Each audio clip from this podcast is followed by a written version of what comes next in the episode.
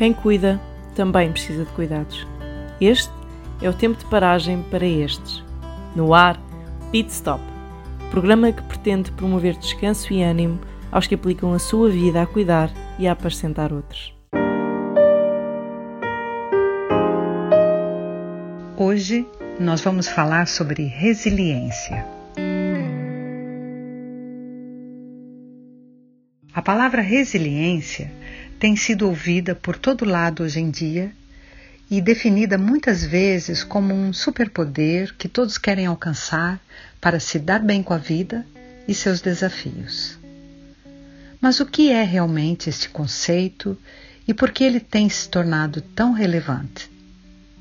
A resiliência na física explica como objetos que são elevados às mais fortes pressões de deformação elástica conseguem retornar ao seu estado original.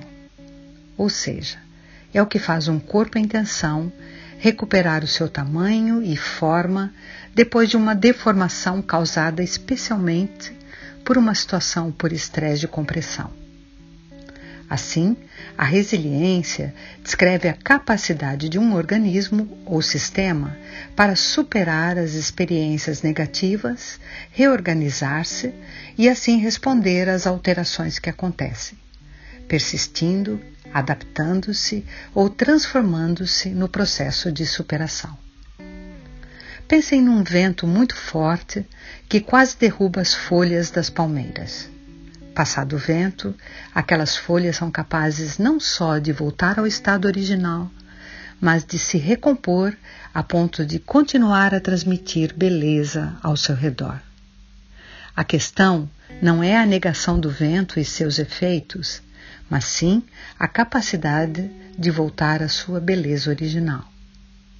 Portanto, o corpo humano é resiliente, uma floresta é resiliente, uma sociedade ou cultura são resilientes. A resiliência, como, como conceito psicológico, é a capacidade do indivíduo de ajustar-se e recuperar-se depois de um infortúnio ou mudança, sejam eventos traumáticos, adversidades, ameaças ou fontes significativas de estresse.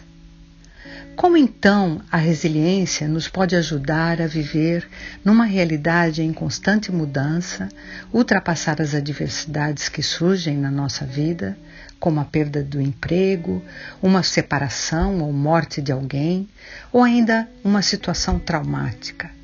Para além de falarmos dos desafios do ministério, eh, do campo missionário, da adaptação cultural e das dificuldades que enfrentamos é, quando nos entregamos à vida no serviço e no trabalho do Senhor.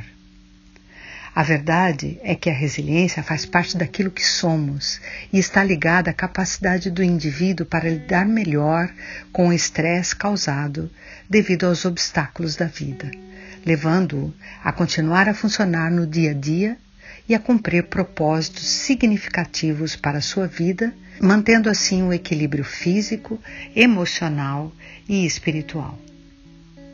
A resiliência desenvolve-se e constrói-se ao longo da nossa vida e pode mudar ao longo do tempo também, em função do contexto e da situação em que estamos. A resiliência cresce quando temos a oportunidade de conhecer e ultrapassar desafios e os limites que às vezes impomos a nós próprios. A Bíblia conta-nos a história de um povo resiliente, da escravidão ao deserto até a terra prometida.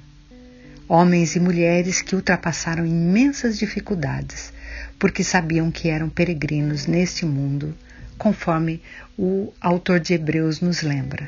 Conta-nos também a história do Deus que se fez homem, dando sua vida para salvar o ser humano pecador. Foi ele o primeiro a nos ensinar o caminho da resiliência e da superação. A Bíblia fala-nos também da Igreja, homens e mulheres que no decorrer dos séculos têm ultrapassado todas as adversidades e continua a prevalecer. Assim, nos desafios do dia a dia, sejam familiares, relacionais, no ministério e em cada obstáculo da vida, escolhe ser resiliente. Quero finalizar com a palavra de Isaías, que retrata bem o sentido de resiliência, seja no sentido da física, da psicologia e principalmente no sentido espiritual, do alargamento e da perseverança para o cumprimento do propósito de crescimento e amadurecimento que devemos buscar enquanto houver vida. Amplia o lugar da tua tenda e estendam-se as cortinas das tuas habitações não impeças, alonga as tuas cordas e fixa bem as tuas estacas, porque transbordarás para a direita e para a esquerda.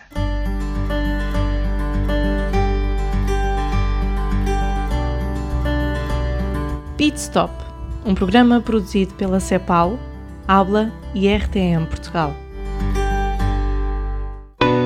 RTM, a Rádio de Portugal.